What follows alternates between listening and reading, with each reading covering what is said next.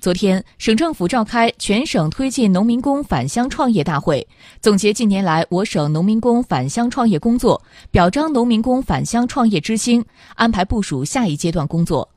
郑州市委副书记、代市长程志明在省主会场参会，郑州市委常委、常务副市长孙金宪在郑州分会场收听收看。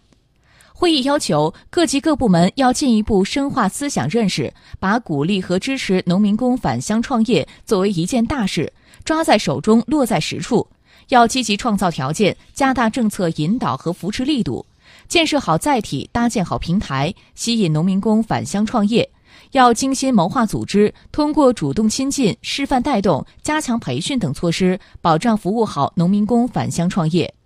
据了解，今年省政府将在新密等二十个县市开展农民工返乡创业示范县市创建工作，明年将从中评选出十个省级示范县市。